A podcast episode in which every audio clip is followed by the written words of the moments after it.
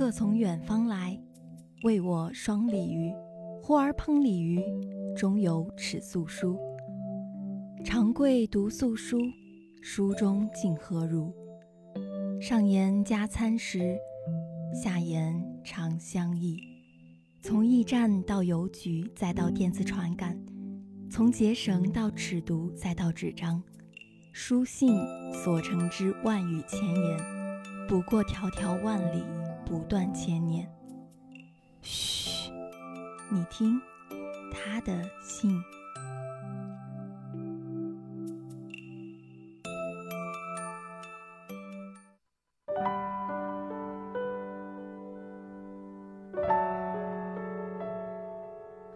各位听众朋友，大家好，欢迎收听本期《他的信》。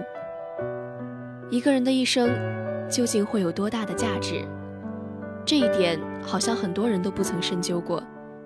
在或短暂或漫长的一生中，我们疲于奔命，鲜少会停下脚步去丈量和思考自己走过的路途。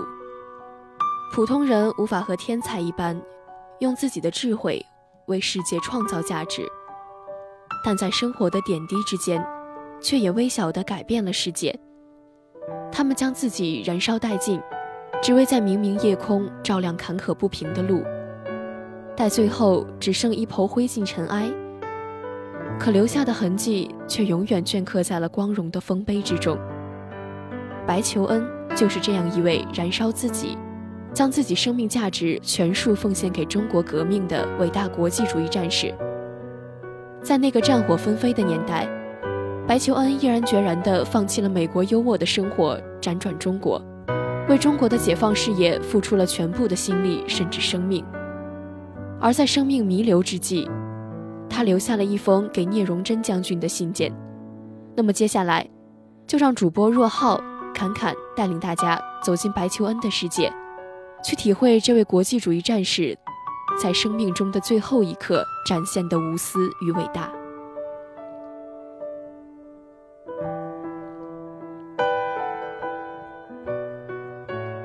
九三九年十一月十一日凌晨，在中国北方一个平常的小村庄里，白求恩费力地从床上坐起，用颤抖的手吃力地开始提笔写信。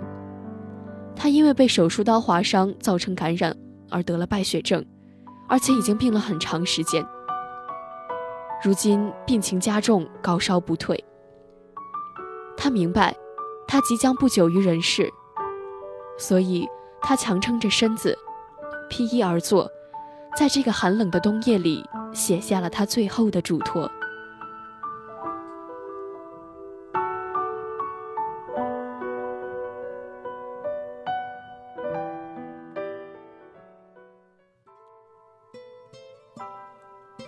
亲爱的聂司令员，今天我感觉身体非常不好，也许我要和你们永别了。请你给加拿大共产党总书记蒂姆·布克写一封信，地址是加拿大多伦多城威灵顿街十号。同时抄送国际援华委员会和加拿大民主联盟会，告诉他们我在这里十分快乐。我唯一的希望就是能够多做贡献。也要写信给美国共产党总书记白劳德。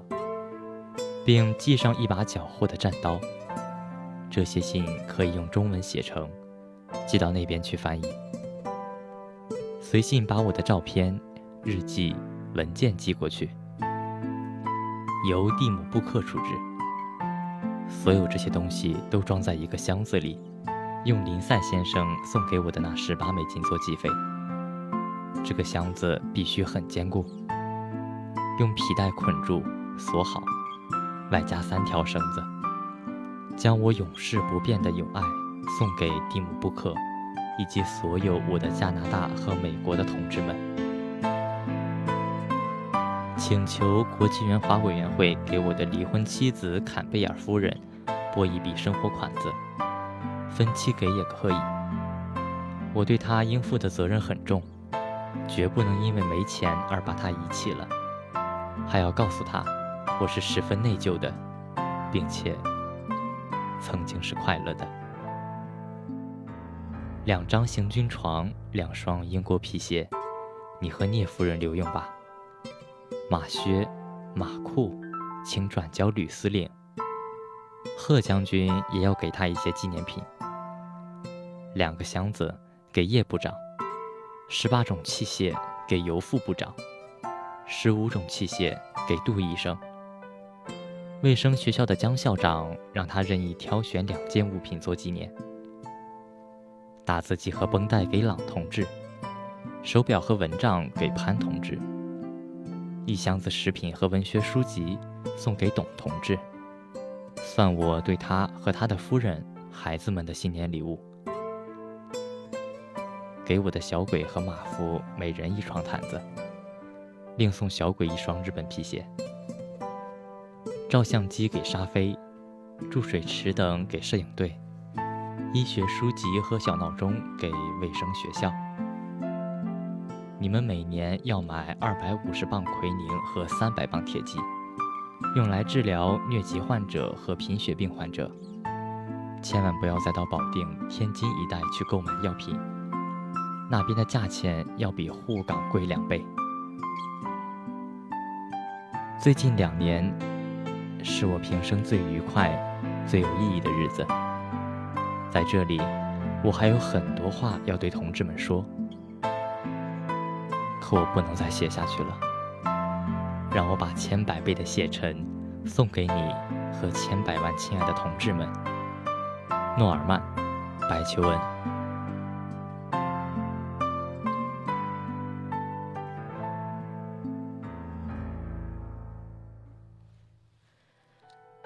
见字如面。阅读他的书信，抚摸着他的字迹，隔着岁月和战火硝烟，八十年后，我们仿佛终于同这位伟大的国际共产主义战士握手了。来中国前，白求恩在欧洲西班牙战场的血火里救死扶伤，却被扣上了间谍的恶名，被驱逐。但他却并没有服气。当得知了中国抗日战争爆发的消息，他第一时间就义无反顾地投入了中国抗战的洪流。白求恩对遥远的东方和中国并没有多少概念，他怀着一腔热血奔赴了前线。可是，无论他的想象力有多么丰富，他还是难以想象当时中国老百姓的贫苦和战争的残酷。他看到被空袭轰炸得遍体鳞伤的城市。那些被炸得四处飞溅的残肢内脏和残缺不全的尸体，以及食不果腹、衣不蔽体的难民和伤兵，这些景象还是深深震惊了他。一个此生从来没见到，甚至想都没想到过的人间惨景。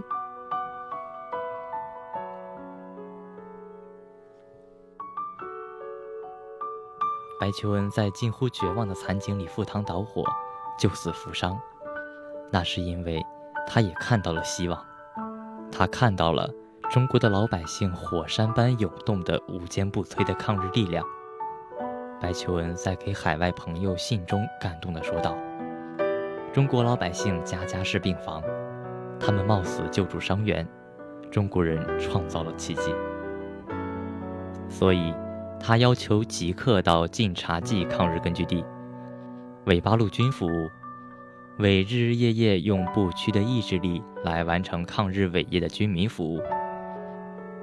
那段时期，他在给海外友人写信时，谈到八路军和根据地从来都是自称“我们”，而且在每一封信的结尾，都非常自豪地签署上“晋察冀军区医疗顾问白求恩”。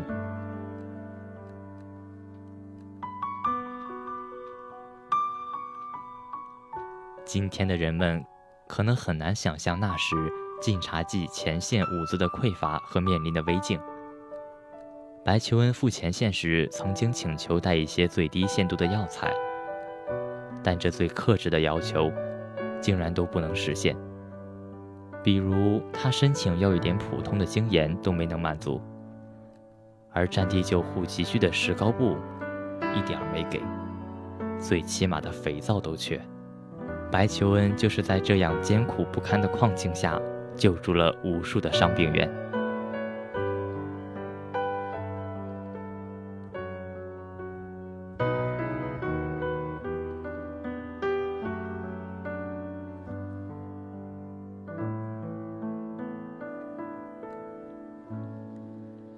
白求恩的死源于很偶然的事件，但这个偶然又寓于必然。说来只是缺少起码的手术手套而已。他屡次在手术中裸手为伤员取弹片和碎骨渣，因而多次割破手指，引起发炎。最后这次，白求恩手指发炎后，他不舍得用药和开刀，而只是泡在盐水中消毒，但身体实在太弱。导致免疫力崩溃，并发败血症，而最终不治。最后，他把生命留在了这块陌生的土地上。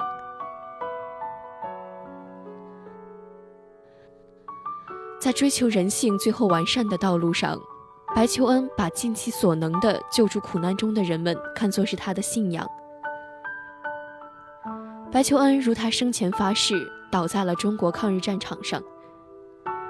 毛泽东听到白求恩逝世噩耗后，十分悲痛，写下了著名的纪念白求恩一文。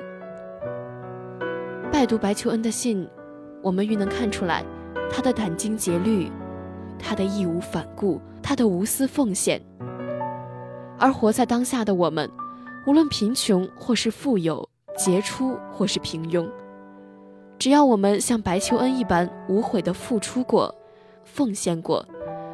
我们就能成为一个高尚的人，一个纯粹的人，一个有道德的人，一个脱离了低级趣味的人，一个有益于人民的人。到那时，我们的人生才是最有价值的。